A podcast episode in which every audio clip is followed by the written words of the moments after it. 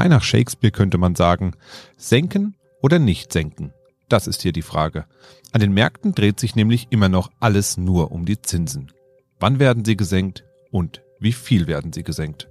Gleichzeitig gibt es die nächste Streikwelle bei der Bahn. Sechs ganze Tage dauert sie und trifft auch viele Unternehmen.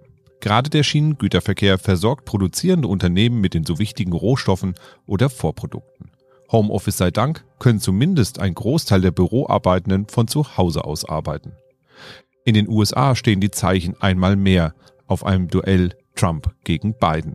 Und an den amerikanischen Börsen wurden Allzeithochs geknackt. Wie stark leidet die deutsche Wirtschaft unter den Streiks? Woher kommen die Erfolge an den amerikanischen Börsen? Und was ist denn nun mit den Zinsen? Wir sprechen drüber in dieser Folge Mikro trifft Makro. Mikro trifft Makro.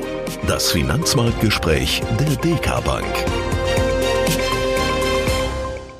Hallo und herzlich willkommen zur 89. Folge Mikro trifft Makro. Heute ist Montag, der 29. Januar 2024 und bei mir ist wie immer der Chefvolkswirt der DK Bank, Dr. Ulrich Kater. Guten Morgen, Herr Kater. Hallo. Ja, wir nehmen ja heute etwas früher auf als sonst, daher vielleicht auch die etwas frühere Ausstrahlung der Sendung. Da im Gegensatz zu manch anderem Podcast können wir unsere Ausgaben nicht einfach liegen lassen, weil die können ja schon ein bisschen alt werden ab und zu. Interessant bleiben sie natürlich trotzdem, denn das Wissen, was sie da teilen, das äh, ist ja ohnehin Gold wert, auch wenn Gold, und da wissen langjährige Zuhörerinnen und Zuhörer ja Bescheid, keine Rendite hat. Ähm, apropos Gold, wie sieht's denn da eigentlich aus aktuell? Der Goldpreis, der war ja auf ja, Allzeithochs die ganze Zeit. Ist da langsam Ende an der Fahnenstange oder ähm, geht's da weiter? Äh, ja, Allzeithochs und das eigentlich entgegen der alten Regeln. Wenn die Zinsen steigen, dann äh, ist das eigentlich negativ für den Goldpreis und das war im letzten Jahr genau umgekehrt. Die Zinsen sind gestiegen, Gold ist auch dazu gestiegen. Das heißt, dass sich die Einstellung gegenüber Gold generell verändert hat, wahrscheinlich verändert hat.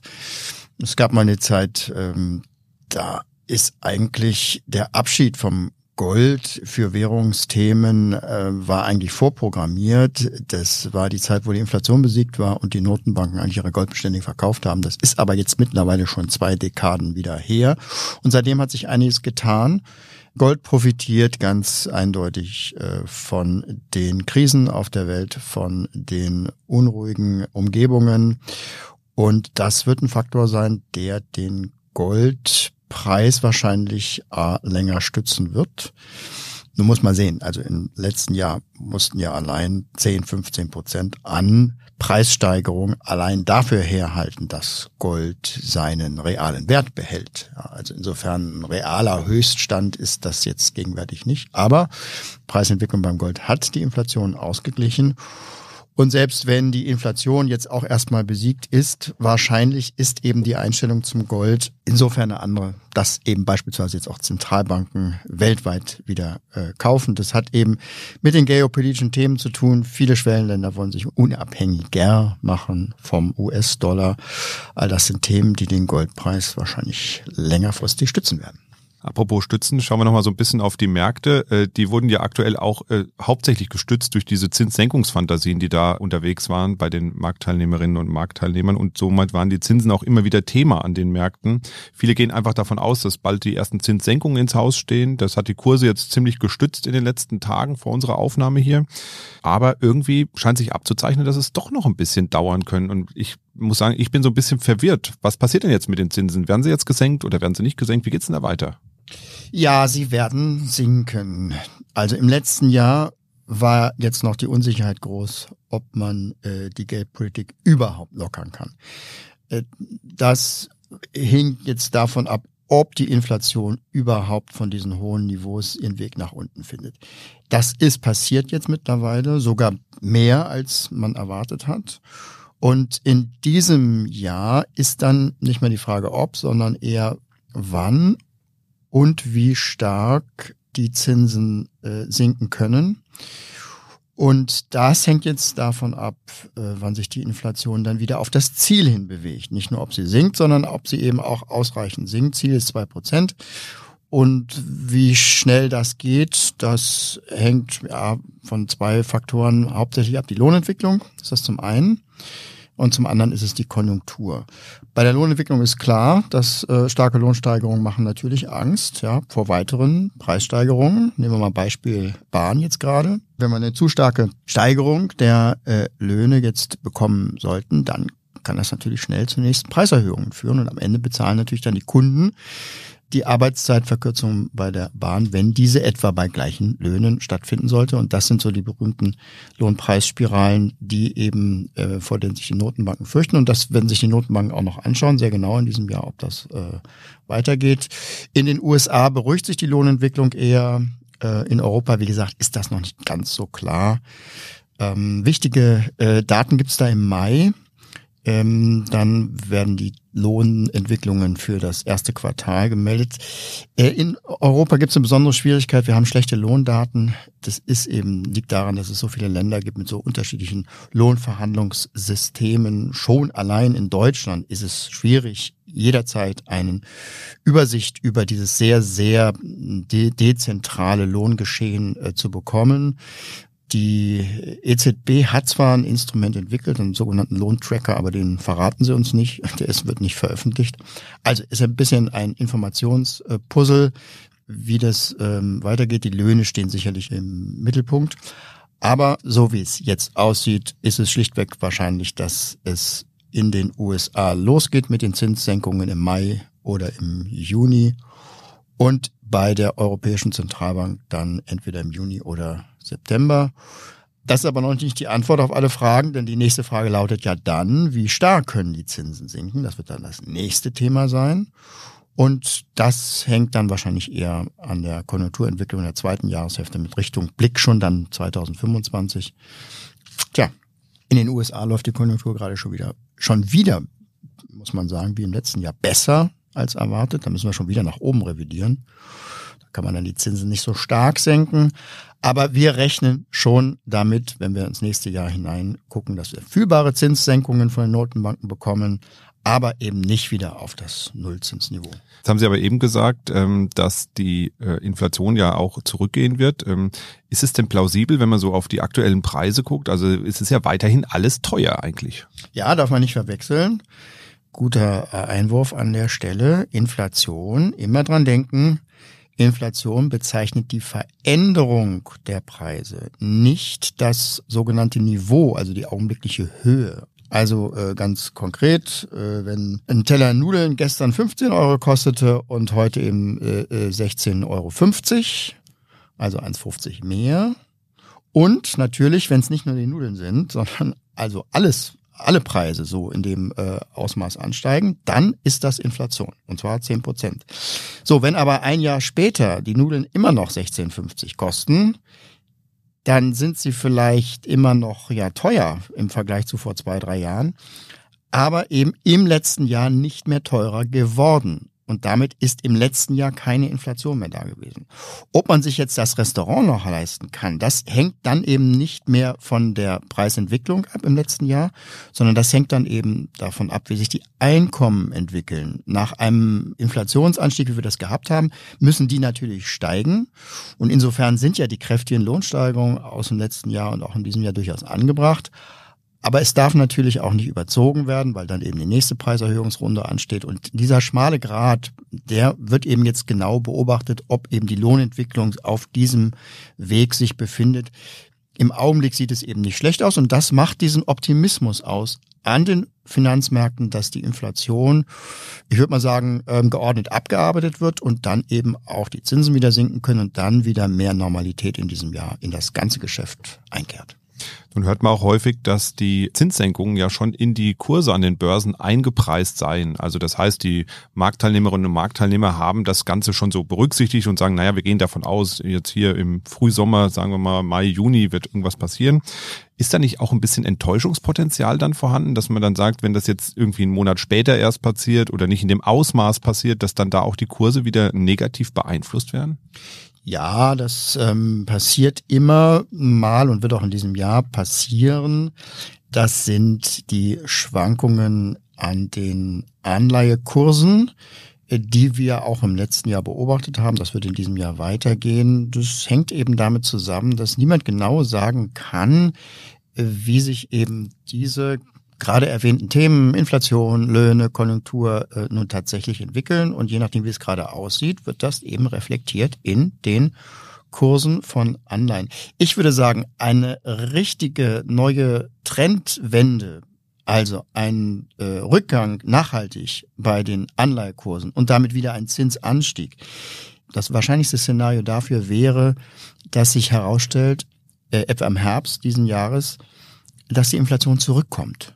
Dass die Inflation auf einmal wieder anzieht, die Konjunktur verbessert sich, auf einmal steigen die Preise wieder schneller.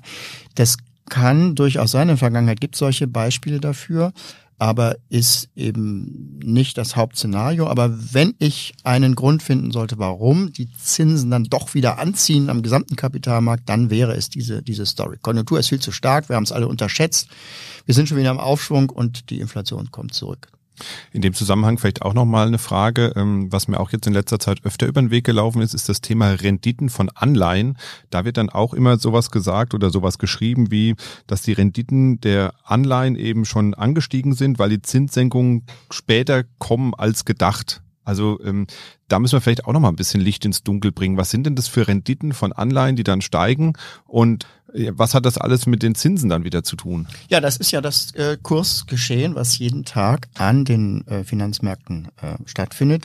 Mit den Renditen am Kapitalmarkt sind jetzt ja die Verzinsungen von den äh, Tausenden von, von Anleihen gemeint, die da täglich äh, gehandelt werden. Also eine Anleihe läuft ja viele Jahre lang und für einen Besitzer einer solchen Anleihe äh, sollte die Rechnung ja folgendermaßen sein. Also die Rendite für meinen mehrjährigen, für meine mehrjährige Anleihe sollte dann in etwa genau so hoch sein, wie wenn ich über diesen Zeitraum täglich erneuert eine Anlage bei der EZB tätige, also eine Tagesgeldanleihe, die ich jeden Tag eben prolongiere. Ähm, und wenn ich jetzt eine Anleihe habe, die ich jetzt ein paar Jahre liegen habe, dann muss ich mir natürlich darüber Gedanken machen, wie es denn wohl bei der EZB mit dem Zins in den kommenden Jahren Tag für Tag weitergeht, äh, ebenso lange wie meine Anleihe läuft, damit ich eben kalkulieren kann, was ich für meine Anlage mit der Anleihe mehrere Jahre eben äh, für eine Rendite haben will. Und das zeigt eben, dass sich jeden Tag die Kurse der Anleihen ändern danach, wie eben die Erwartungen über den Verlauf der Notenbankzinsen in den kommenden Jahren sich ändert.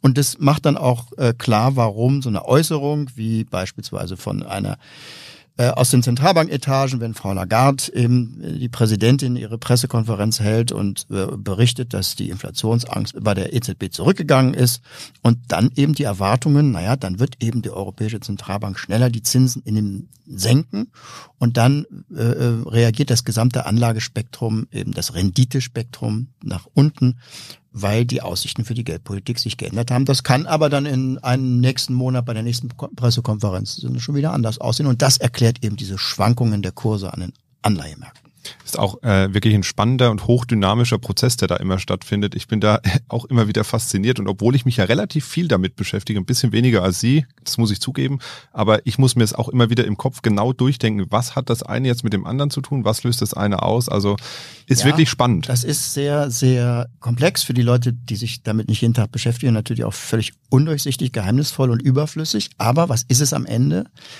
Es ist am Ende ein Nachdenken von vielen, vielen Menschen, denen Sparguthaben, also nicht im Sinne einer Spareinlage bei der Bank, aber Gelder anvertraut sind darüber, wie man diese Gelder am besten äh, ohne Kaufkraftverlust in die Zukunft transportiert, was man heute dafür verlangen muss. Und das eben jede Sekunde quasi äh, der Öffnungszeit der Börsen. Es ist ähm, am Ende ist es die Verwaltung des Vermögens der Menschen. Und die Menschen haben ja, wenn sie ihr Geld in eine Anleihe gelegt haben oder auch woanders hin investiert haben, den Anspruch darauf, dass es gut geht mit dieser äh, Anlage, dass eben die Kaufkraft am Ende noch da ist, sogar ein bisschen höher ist.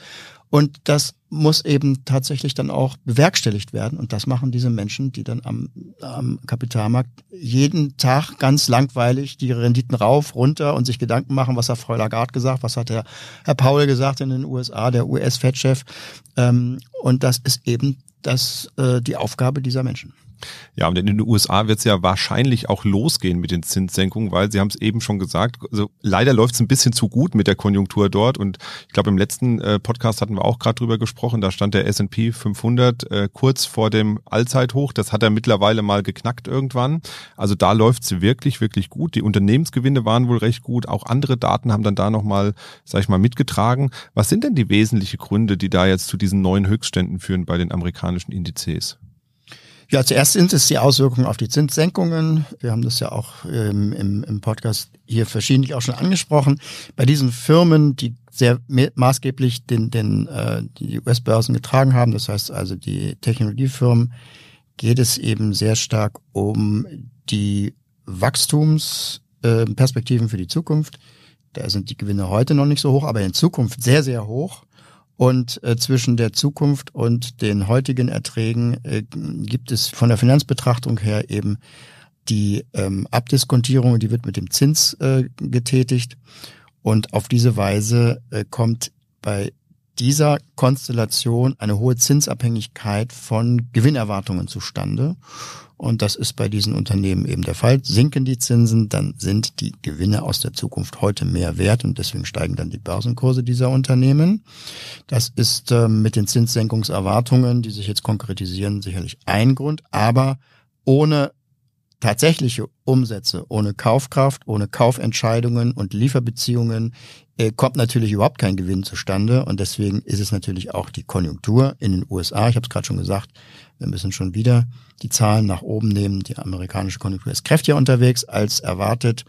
Und diese beiden Themen sind es, die die Börse positiv beeinflussen, wobei der Fokus jetzt auch nicht nur noch nur auf den Technologieunternehmen liegt, sondern mehr und mehr auch äh, der Blick in die zweite Reihe geht. Das heißt, kleinere und mittlere Unternehmen, die in den letzten Jahren sehr stark im Schatten gestanden haben, der ähm, Plattformunternehmen, der Technologieunternehmen, auch diese Unternehmen sollten langsam wieder profitieren eben von dem Ende der Wirren um die Corona-Zeit und dem wieder regelmäßigeren Konjunkturgeschäft und damit eben auch ähm, steigen. Und das sieht man jetzt auch in den Strategien vieler Marktteilnehmer, dass kleine und mittlere Unternehmen jetzt auch im Fokus stehen. Bleiben wir noch mal ein bisschen in den USA, weil ich finde ganz erstaunlich, ehrlich gesagt, dass ja, also wenn man jetzt die Daten sieht, geht es der amerikanischen Wirtschaft ja vergleichsweise gut. Also fast schon Rekordwerte, könnte man sagen, für so eine Phase in der äh, Weltwirtschaft ansonsten. Trotzdem scheinen die Menschen in den USA mit der Wirtschaftspolitik von Joe Biden und seinem Team, ich nennt man nicht nur Joe Biden, weil der macht es ja nicht alleine, sondern hat ja einen ganzen Stab an Leuten, die natürlich da mitarbeiten. Aber die scheinen einfach unzufrieden zu sein. Und wenn man sich so die Umfragen anschaut und davon ausgehend, dass Trump und Biden wieder gegeneinander antreten werden dieses Jahr, liegt Trump vorne. Woher kommt denn das? Weil eigentlich müssten die Leute doch sehr zufrieden sein. Ja, das ist ganz, ganz außergewöhnlich und das sagt äh, viel über die politische Lage in den Vereinigten Staaten meiner Ansicht nach. Denn gerade in den USA sagt man doch, dass eine gute Wirtschaftslage für den amtierenden Präsidenten immer schon die halbe Miete ist. Und die Lage in den USA, die ist ja gut und, und wird ja immer besser. Die Inflation ist zurückgegangen. Es gibt keine Arbeitslosigkeit. Im Gegenteil, es werden jeden Monat neue Jobs äh, geschaffen. Die Konjunktur ist deutlich stärker als erwartet. Ja, und trotzdem liegt tatsächlich äh, Präsident Biden äh, hinten in den äh, in vielen Umfragen und vor allen Dingen wird er wegen seiner Wirtschaftskompetenz kritisiert. Die ähm, wirtschaftliche Stimmung äh, bei den privaten Haushalten ist katastrophal und das ist eben äh, eigentlich nicht einsehbar. Also, zum einen kann man die, die zurückliegenden Corona-Turbulenzen da sicherlich anführen. Da gibt es einen ganz seltsamen Mechanismus. Ähm, äh, die Leute haben zwar heute von ihren Löhnen her in Amerika auch wieder etwa ebenso viel in der Tasche wie vor Corona und vor der Inflation. Aber was weggefallen ist, das sind diese gigantischen Unterstützungschecks aus der Lockdown-Zeit. Da hat der Staat den Haushalten ja immense Gelder geschenkt, um die Wirtschaft zu stabilisieren. Und die fehlen jetzt und auf diese Weise denken viele, dass sie jetzt weniger haben, was eigentlich auch stimmt. Aber die Leute beziehen das eben nicht auf diese Ausnahmesituation Corona, sondern auf die jetzige Regierung. Ähm, und ich habe noch einen zweiten Grund aus äh, meiner Sicht und der geht tatsächlich tiefer. Ich glaube, in Amerika vielen Wählerinnen und Wählern äh, kommt es gar nicht mehr auf überhaupt objektive Wirtschaftsergebnisse an. Da ist eben die Spaltung des Landes so groß, äh, also in den Augen der Trump-Anhänger könnte könnte Biden die Einkommen von den Leuten verdoppeln und er wäre immer noch der Böse. Also das zeigt meiner Meinung nach eben eher diese, diese tiefe politische Spaltung des Landes äh, und das führt dann auch zu solchen sehr, sehr ungewöhnlichen Ergebnissen. Ja, ich denke, das Thema rund um das Duell Trump gegen Biden, und ich glaube, so ehrlich muss man sein, das wird es wohl werden, wenn nicht noch irgendwas Außergewöhnliches passieren sollte bis auf dem Weg dorthin. Das werden wir natürlich auch hier im Podcast immer wieder begleiten. Schauen wir noch mal so ein bisschen auf die Zinsentwicklung. Ähm, die war ja turbomäßig schnell nach oben. Das heißt also, wir haben sehr schnell wieder auskömmliche Zinsen eigentlich gehabt, die Menschen haben sich gefreut, es gibt wieder Zinsen aufs Tagesgeld. Aber jetzt soll der Zauber ja eigentlich schon wieder fast vorbei sein. Die Inflation ist weiterhin relativ hoch. Die Aktienmärkte stehen vermeintlich hoch da. Da fragt sich der ein oder andere dann natürlich, was ist denn jetzt die geeignete Strategie? Weil das Tagesgeld kann es ja dann nicht mehr sein bald. Da werden die Zinsen ja wieder sinken. Ja, der Zug zu auskömmlichen ähm, Tagesgeldzinsen, der, der ist schon wieder abgefahren. Ich, also wenn er, wenn er überhaupt mal je gestartet war, also jetzt sinken die Leitzinsen schon wieder, bevor sie bei den Bankkunden überhaupt richtig angekommen sind. Ähm, man muss aber an dieser Stelle nochmal für, für, wirklich für alle Anlegerinnen und Anleger nochmal ganz klar sagen, Sparzinsen oder Tagesgeld oder Termingeldzinsen sind generell nicht dafür geeignet, um die Inflation langfristig zu schlagen. Das, das heißt also einen realen Ertrag mit Anlagen, geht im Allgemeinen nur mit Wertpapieren. Das heißt also mit Aktien, mit Anleihen, mit Anteilen auf Immobilien und so weiter. Äh, das ist eine Grundregel. Äh, für viele ist das eine schlechte Nachricht, weil sie eben ähm, das Sparkonto so lieben. Aber die gute Nachricht ist, auch die Wertpapiere gibt's bei der Sparkasse. Und wer jetzt Angst hat, zum Beispiel, dass man also angesichts der, der Höchststände beim DAX oder beim S&P jetzt nicht einsteigen kann. Dem sei gesagt, dass die Geschichte der Aktienmärkte eben eine Geschichte von fortlaufenden äh, äh, Höchstständen ist. Äh, also ich habe noch nie was von einem historischen Tiefstand gehört. Die Aktienmärkte steigen einfach trendmäßig immer weiter, weil eben die Weltwirtschaft immer weiter wächst. In diesem Jahr gibt es einen Zuwachs bei der Weltwirtschaft vom nominalen nach sechs bis acht Prozent. Das war letztes Jahr so und wird nächstes Jahr auch so sein. Und das ist verantwortlich für steigende Umsätze, für steigende Gewinne äh, und für steigende Börsenkurse. Und damit gilt auch jetzt aktuell, die Höchststände von heute sind die Normalkurse von morgen. Genau, weil irgendwann äh, war der Kurs von letztem Jahr auch mal ein Höchststand, ne? Ja, das also passiert halt fortlaufend. Das ist eigentlich eine fortlaufende Geschichte. Ja. Ich würde dann auch gerne noch mal einen Blick auf Deutschland werfen. Wir haben eben sehr viel über die USA gesprochen. In Deutschland ähm, gibt es ja auch den Indikator der Bauwirtschaft. Die ist ja immer ein wichtiger Indikator für die Konjunkturentwicklung. Da kann man eine Menge ablesen. Und der Bauwirtschaft geht es im Moment ja gar nicht so gut. Im November 2023 ging das Neugeschäft gegenüber dem Vormonat um fast acht Prozent zurück. Also auch da haben wir so ein bisschen so einen Zeitverzug in den Daten, die man da bekommt. Und hier wird auch der Verlust zahlreicher Jobs befürchtet. Ist das so ein Indikator, auf den man mal achten muss dabei? Ja, ich denke, die Bau Baubranche wird es langsam hinter sich haben. Die Zinsen fangen wieder an zu sinken und damit äh, die monetären Bedingungen fürs Bauen dann wieder besser. Die Mieten sind äh, gestiegen und steigen wahrscheinlich auch noch weiter. Und das bedeutet also, dass sich also beim Bauprojekte dann wieder äh, besser rechnen. Ähm, nee, für Deutschland generell ist aus unserer Sicht eher die Frage, was ist zurzeit Konjunktur? Das heißt also einfach schlechte äh, Einflussfaktoren auf die deutsche Wirtschaft und was ist strukturell problematisch in Deutschland? Konjunktur wird sich im Verlauf dieses Jahres und nächsten Jahres wieder erholen. Die äh, Investitionsgüternachfrage zieht wieder an, die Konsumgüternachfrage zieht wieder an. Das ist schon absehbar.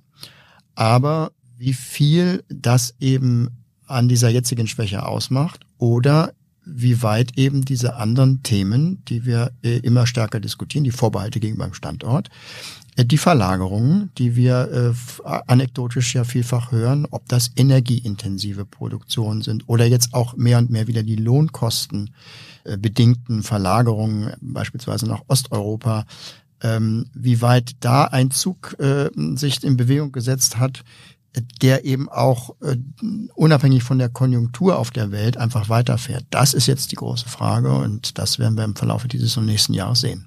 Ja, auch das werden wir natürlich hier ganz eng begleiten. Ja, von meiner Seite aus war es das für heute eigentlich. Haben Sie noch Themen, Herr Dr. Carter? Nö, wir sind eigentlich eigentlich mal ganz froh, dass es nicht wieder ein großes Thema gibt und wir hoffen, dass das auch lange erstmal so bleiben wird, möglichst lange. Ähm, wir beobachten sicherlich sehr interessiert die Haushaltsdiskussion gerade in Deutschland. Als letztem Anker einer ähm, Haushaltspolitik, die noch auf Schulden achtet. Es sind schon die ersten Haushaltslücken fürs nächste Jahr aufgetreten aus dem Bereich der CO2-Einnahmen. Das wird auch für die Finanzmärkte in Europa ein wichtiger Punkt sein, wie die Haltung Europas zu Schuldenfinanzierung ist angesichts der großen Aufgaben und der demografischen Belastung, die immer stärker werden. Denn das ist dann wichtig dafür, wie sich die europäischen Staatsanleihen entwickeln. Naja, ich sehe schon, die Themen, die werden uns auf jeden Fall auf keinen Fall ausgehen. Und es wird auch sicherlich immer wieder Situationen geben, die ja man dann immer noch mal ein bisschen erklären muss, ein bisschen einordnen muss und wo man noch mal sagen muss, wie funktioniert das eigentlich alles und wie hängt das eigentlich alles zusammen. Und wenn Sie diesbezüglich auch Fragen haben, liebe Zuhörerinnen und Zuhörer, dann schreiben Sie uns doch ganz einfach an podcast.dk.de mit Ihren Fragen, mit Ihren Themenwünschen oder kommentieren Sie unter unseren Social Media Posts, dann greifen wir das hier auch gerne im Podcast auf. Ansonsten war's das von uns für heute. Machen Sie es gut und bis bald. Tschüss. Mikro trifft Makro ist ein Podcast der DK Bank. Weitere Informationen zur DK Bank finden Sie unter www.dk.de-dk-gruppe.